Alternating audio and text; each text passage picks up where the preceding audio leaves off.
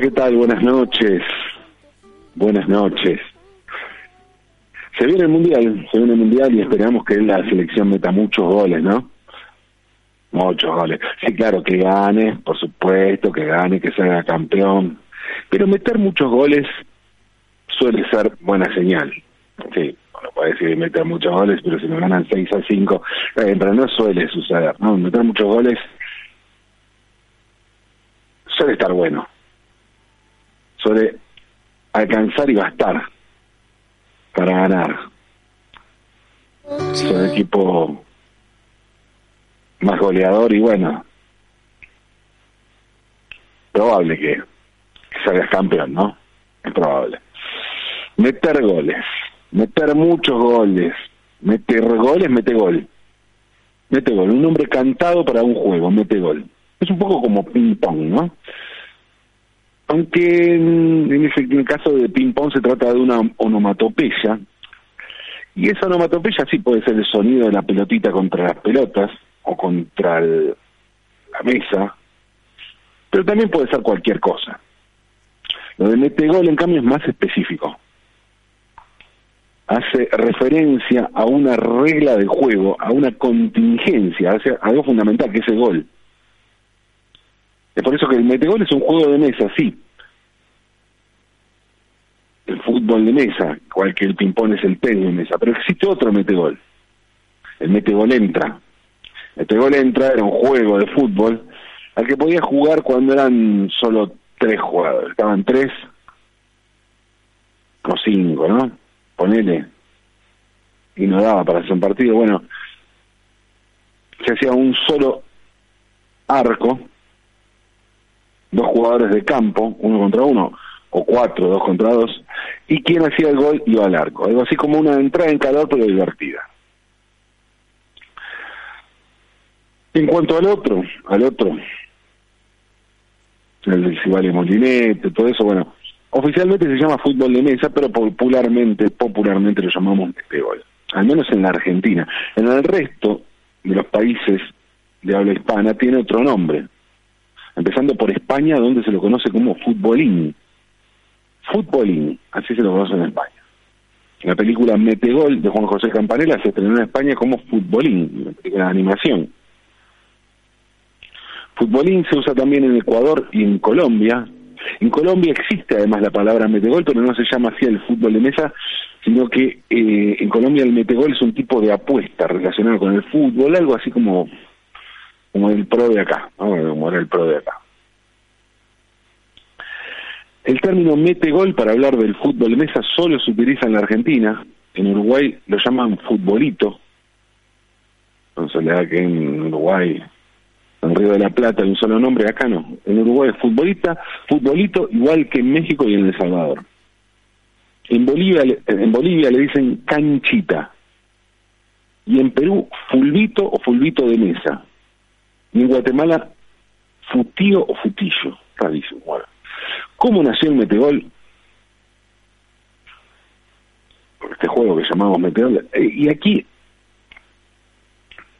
hay muchos países, muchos lugares, mucha gente que se adjudica el nacimiento, el, la invención. Entonces está muy discutido el origen. Lo que pasa es que una cosa es inventar el juego y otra muy distinta es lograr que ese juego se haga popular, imponer el juego. Porque a veces inventar el juego es, ah, un juego, un prototipo, no pasó nada y ahí quedó. Entonces es raro tomar eso como como origen del juego porque no prendió, no no no terminó funcionando. Se cree que a finales del siglo XIX el momento fue el momento en que se intentó trasladar el fútbol a una mesa de juego para que pudieran competir un máximo de dos jugadores por equipo. Países como Francia, Alemania, España, aunque también Bélgica e Inglaterra presentaron entre los años 1880 y 1890 sus modelos de metegol, aunque ninguno de ellos se volvió popular ni masivo. En realidad el modelo inglés fue poco más adelante, en la segunda década del siglo XX. Según algunos historiadores, a principios del siglo XX surgieron otros modelos, como el del suizo Knicker, que inventó un metegol cuya marca aún sigue vendiéndose en Europa del Este. Y tras crear su primer metegol, el inventor suizo fundó una sociedad para producir sus metegoles en su país, además de en Bélgica, Alemania y Países Bajos. Otros candidatos a inventor del metegol fueron un empleado de la fábrica Citroën llamado Lucien Rosmarie, que lo creó para divertir a sus nietos en la década de los años 30 del siglo XX. El 14 de octubre de 1922, una fecha precisa porque se considera fundante para algunos en Betegol, eh, Harold Sirler Thornton estaba mirando un partido de fútbol y se le ocurrió una idea que era la de poder jugar ese juego desde la comodidad de su casa, lo que venían pensando más o menos todos. Y mientras pensaba se puso a jugar con una cajita de fósforos y empezó a armar algo así como un primer boceto prototipo con la cajita y los fósforos. Dijo, si lo puedo armar acá, puedo hacer algo mejor. De la cajita pasó a una estructura mayor y el primero de noviembre de 1923 le fue otorgada la patente por su invento. Al principio los muñecos de Meteor se parecían más a unos bolos con una ligera forma humana y habría que esperar unos años más para que los muñecos adquirieran la forma humana que asociamos al Meteor actual. Años más tarde, Sirler recibió en Inglaterra, de donde era la visita de un tío suyo que vivía en los Estados Unidos, Louis, que se llama Luis Thornton, y cuando regresó a su país, Thornton registró en los Estados Unidos la primera patente del metegol el 23 de diciembre de 1925, aunque iba a pasar mucho tiempo hasta que se volviera popular. En aquel primer momento el objetivo principal del juego en los Estados Unidos era reeducar a los soldados que habían sufrido graves heridas en las manos durante la Primera Guerra Mundial. Y si bien pronto se vio que podía ser un juego para cualquier persona, tenga o no las manos heridas, no pasó gran cosa. El Metegol se puso de moda en los Estados Unidos muchos años después. En realidad en los Estados Unidos no se juega el Metegol, sino el Fußball. Fußball. Así se dice, un nombre que viene de la palabra alemán para el fútbol. Y a los jugadores se los llama Fusser.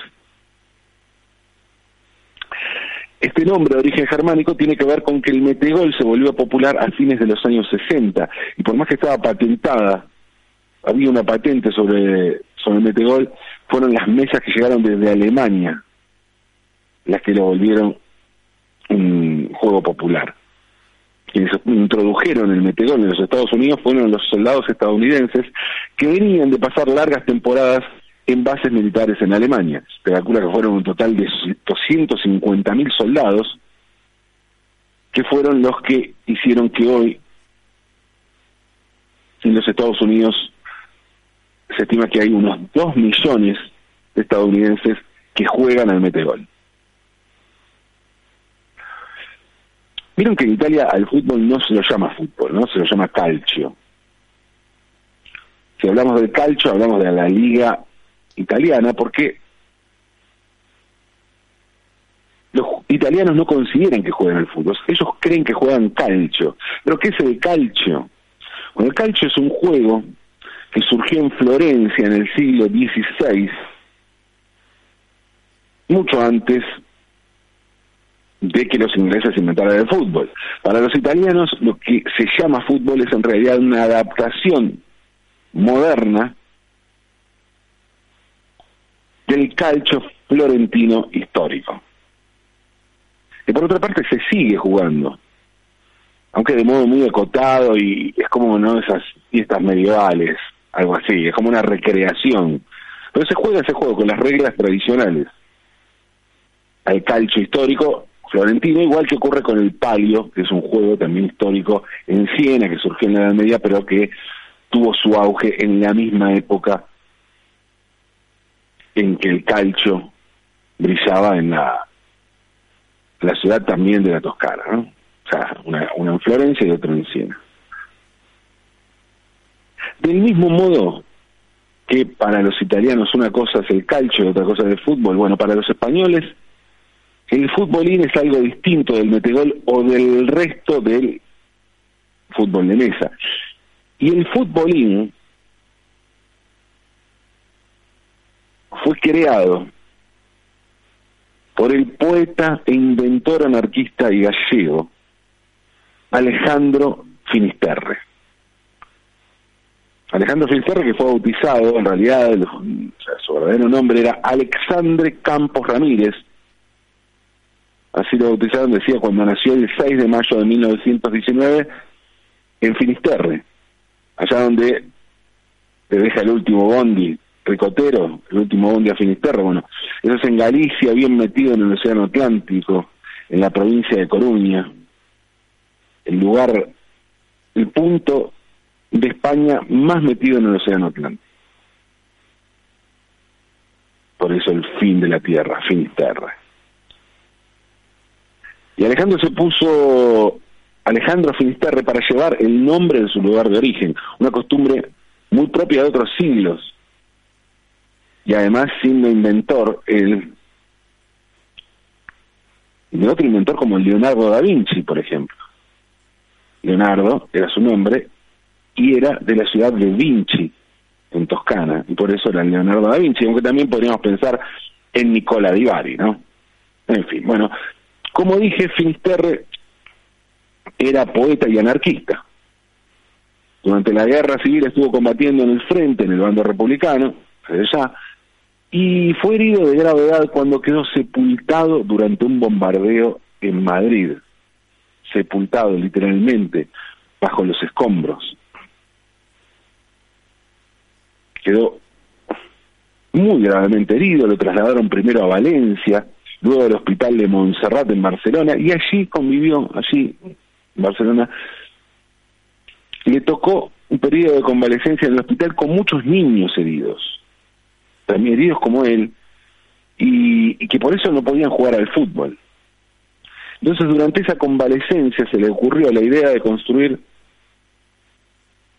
un pequeño juego de fútbol inspirado, inspirándose en el tenis de mesa en vez de un tenis de mesa, hacer un fútbol de mesa.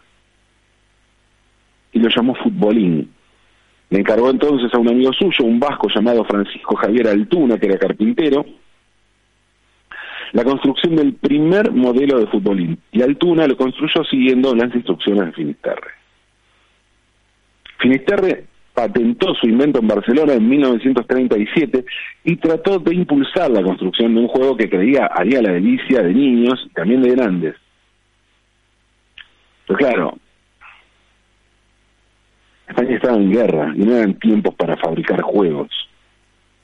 El esfuerzo bélico mantenía todas las fábricas de España produciendo armamento y municiones sin parar al mismo tiempo que el futbolín, Finisterre patentó otro invento, el primer pasahojas de partituras accionado con el pie. Este invento lo había creado para una chica pianista, la que estaba enamorado, y claro, todo esto fue en plena guerra, y con el fin de la guerra y el triunfo franquista, Finisterre se tuvo que exiliar en Francia. La huida de España no fue sencilla, no tenía medios para irse y tenía mucha urgencia, así que tuvo que cruzar los Pirineos a pie. Durante un viaje muy complicado en medio de una tormenta, perdió los documentos de la patente de futbolín.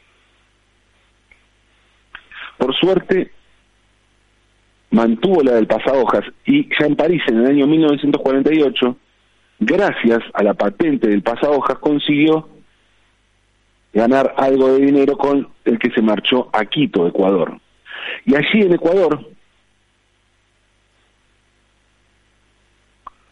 fundó la revista literaria llamada Ecuador 0, 000, Ecuador 000, o sea, 0 grados, 0 minutos, 0 segundos, haciendo referencia al, Ecuador, a la línea del Ecuador, en la que dedicaba cada número a poetas de un país distinto. Cada número en una revista enfocada en la poesía y cada número estaba dedicado a un país y los poetas de ese país. Eh, más tarde, en 1952, Finisterre se trasladó al Cabo de Santa María en Guatemala, donde mejoró, mejoró su futbolín y empezó a fabricarlos. Ahí volvió, retomó lo del futbolín 15 años después de haberlo patentado.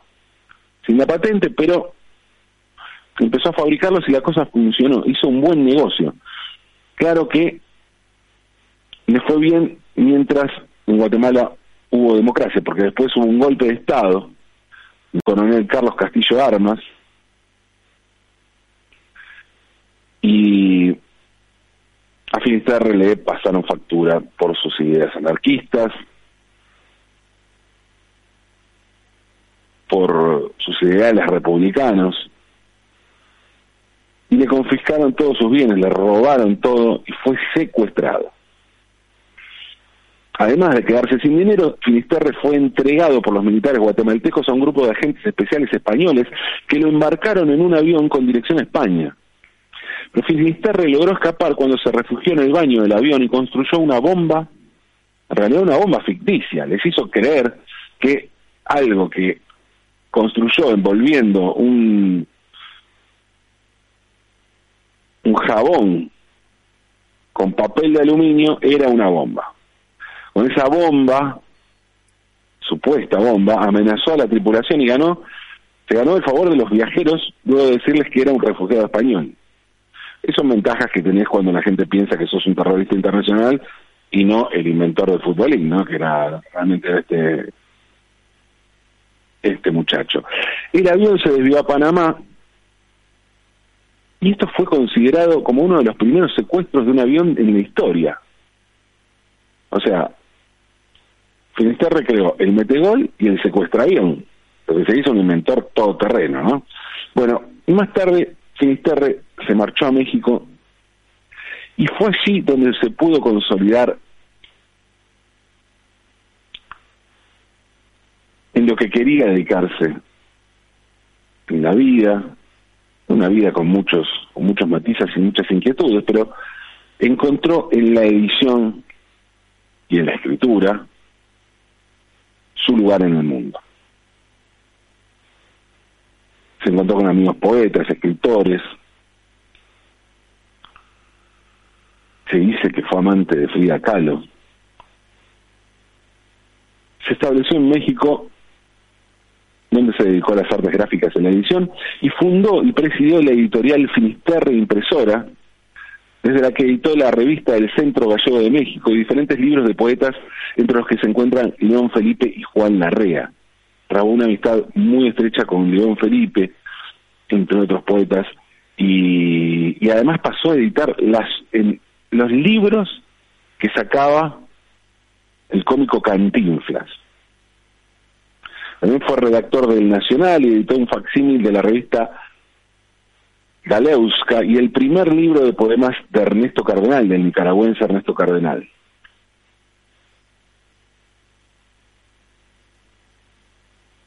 Volvió a España durante la transición, residió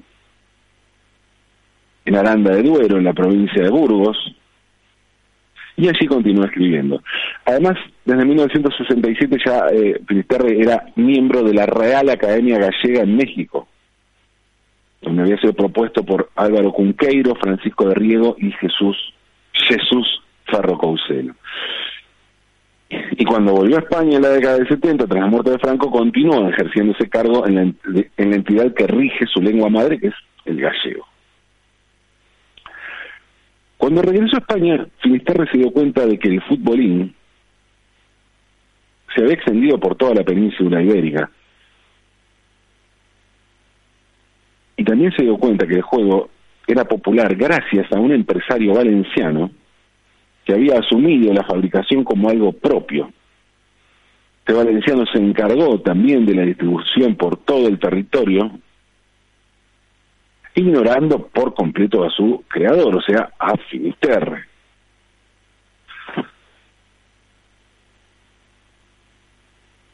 Hablaba antes de la diferencia entre el fútbol y el calcio. No existen grandes diferencias, pero sí un origen, es el mismo juego, pero hay un origen que para los italianos es una cosa, es un juego, es esto es la, la recreación del calcio y para los ingleses es un nuevo juego que inventaron ellos. Bueno, la diferencia entre el futbolín y el metegol, aunque luego se iban a, unificar las reglas, la diferencia entre el futbolín y el, en realidad el resto del fútbol de mesa es que los jugadores en el futbolín tienen dos piernas separadas en lugar de estar juntas. Y eso es lo que hace distintivo al fútbol, al futbolín creado por Finisterre. Instalado ya definitivamente en España, Finisterre se mudó a Zamora, allí gestionó la herencia del poeta León Felipe como albacea testamentario, y murió en esa ciudad, en Zamora, en su casa del barrio de Pinilla, a los 87 años, el 9 de febrero de 2007. Sus, sus, cenizas fueron esparcidas en el río Duero, a su paso por la ciudad de Zamora, y en el Atlántico, en Finisterre. Esta es la historia de del creador del futbolín o del metegol. ¿Futbolín o metegol? ¿O fútbol de mesa? Vale Molinete y gol del medio. ¿Quién inventó el metegol? ¿Y el futbolín? ¿Jugamos al metegol? Juguemos. Juguemos. Aunque es de noche.